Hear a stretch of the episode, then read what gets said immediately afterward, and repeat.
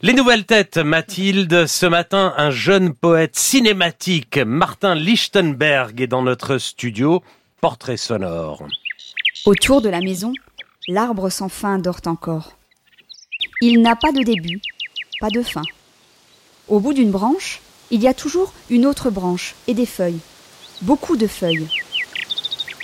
De sa lecture des œuvres de Claude Ponty enfant, il a gardé l'amour des mots avec lesquels on joue à l'infini. Ses premiers chocs esthétiques, ce seront les cimes des montagnes chez ses grands-parents et sa première matrice, Le Roi et l'Oiseau, de Prévert et Grimaud.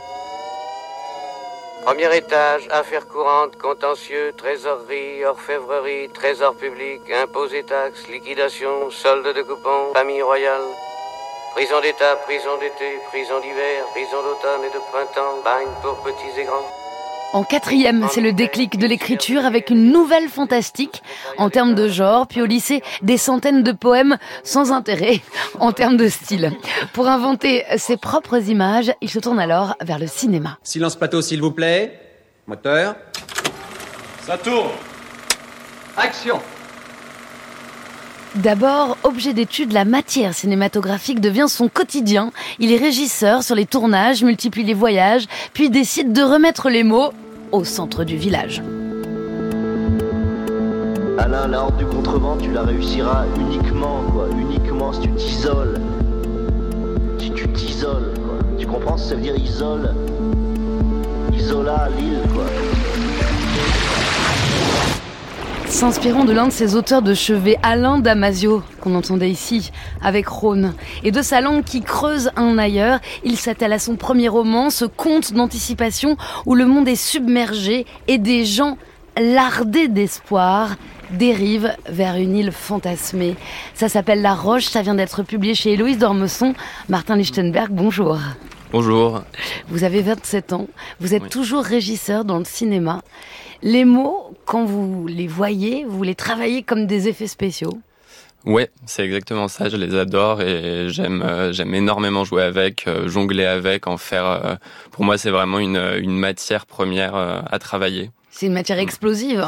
Complètement, complètement explosive, un truc qui, qui, qui est prêt à te péter dans les mains et dont tu dois faire, enfin qui voilà, qui qui doit être animé, qui doit être mu et et voilà. Lardé d'espoir. Ouais, exactement. C'est assez, c'est assez frappant, c'est assez désespérant également. Oui. mais mais il y a, y a, un monde qui explose rien que dans l'ardé d'espoir.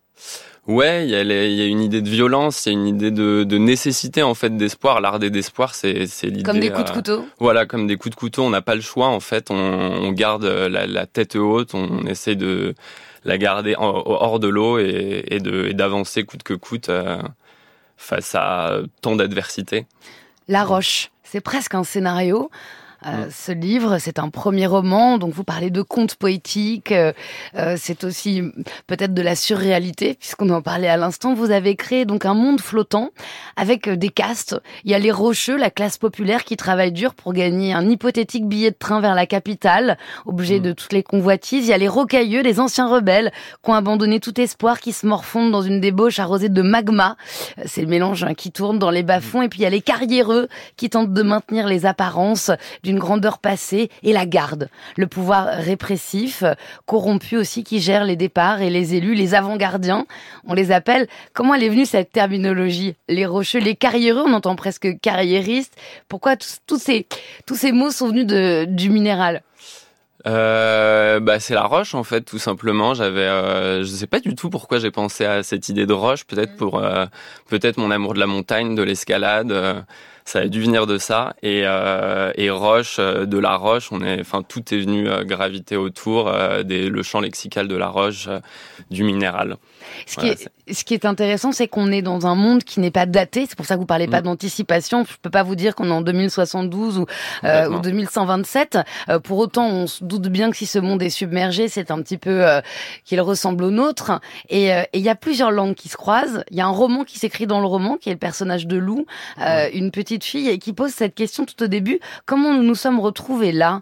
À quel moment avons-nous laissé nos corps s'extraire de la piste. En fait, c'est un roman qui se passe au moment où on se réveille dans le monde qu'on n'aurait pas voulu, mais qu'on va devoir gérer Ouais, d'une certaine façon, ouais, je pense que ouais, je suis je suis un enfant de ma génération et, je pense que comme tout enfant de ma génération, je suis j'ai grandi avec cette idée que euh, qu'on va pas dans le bon sens et euh, avec cette angoisse d'un monde euh, d'un avenir euh, très sombre et mais qui reste hyper mystérieux parce qu'on sait pas exactement ce qui pourrait arriver.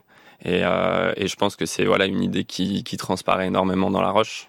Dans- Et, et, qui, et qui est une idée aussi qui vous est venue en réaction. à- on peut penser à des blockbusters. Bon, ça avait été un, un, un four Waterworld avec Kevin Costner, mais ce sont des choses qui sont travaillées en fait euh, par par le cinéma, le cinéma grand spectacle. Vous vouliez faire d'autres images. Vous dites fabri- contre des images qui sont fabriquées de toutes pièces et qui ont le pouvoir de séduire et de mentir. Ouais.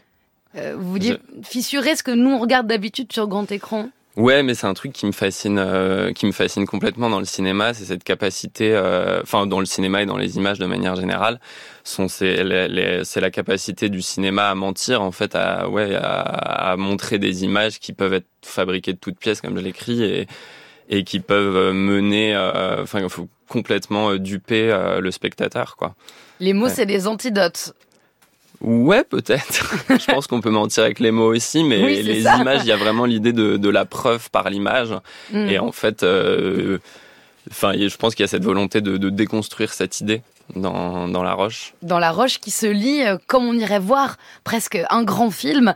Euh, Il y a des langues qui se croisent. C'est un monde avec des langues. Vous avez un peu fait votre Tolkien, quoi. Vous avez créé Ouais. euh, des langues pour votre monde. Il y a un, y a un musicien, un musicien qui, qui était avant sur des pianos, hein, quand on a pu en croiser dans les gares, euh, euh, dans les aéroports, et qui s'appelle Sol. Et lui, il parle un peu comme si on était dans un, dans une chanson de rap, en fait. Hein. Je Mm. m'installe, foule dans mon dos, pose, je fixe la tour mère en mode provoque et ronde train-train sur la loco, des notes carrées, les sons s'envolent, violent, furtif, sa flotte crochette et sa mitraille, foule épatée, ponte sur le cul, et l'autre poireau, la façade grave.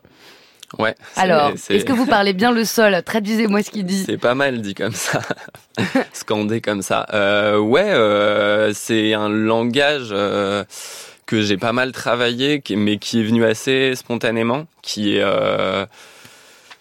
qui euh, en fait moi j'avais vraiment cette envie de, de créer un langage rythmé un langage qui percute et euh, qui explose comme on disait tout à l'heure Ouais. et, euh, et, et avec ce- cette, cette idée de mouvement qu'on retrouve dans le cinéma, de, de créer une forme de spectacle en fait par les mots. C'est ça. Voilà. Et là-dessus, vous êtes dans les pas d'Alain Damasio, pour vous, c'est ça. Oui, Créer bah, un on- ailleurs avec sa langue euh, et, et, et finalement garder cette, cette ampleur poétique, cinématographique, Ouais. qui est pas de la science-fiction technique, on va dire, ni politique. Complètement. Bah, je pense que c'est euh, c'est Alain Damasio qui m'a guidé euh, vers. euh, merci euh, Alain si tu nous écoutes. Peut-être. qui euh, qui m'a guidé vers cette euh, cette libération des mots. Euh, et après, euh, ouais, retrouver, renouer avec euh, la poésie malgré tout, une poésie qui est plus moderne, du coup. Alors, je vous conseille, vous l'avez compris, La Roche de Mm. Martin Lichtenberg, c'est publié aux, aux éditions Héloïse d'Ormesson. Bonne route à vous. Merci Mathilde.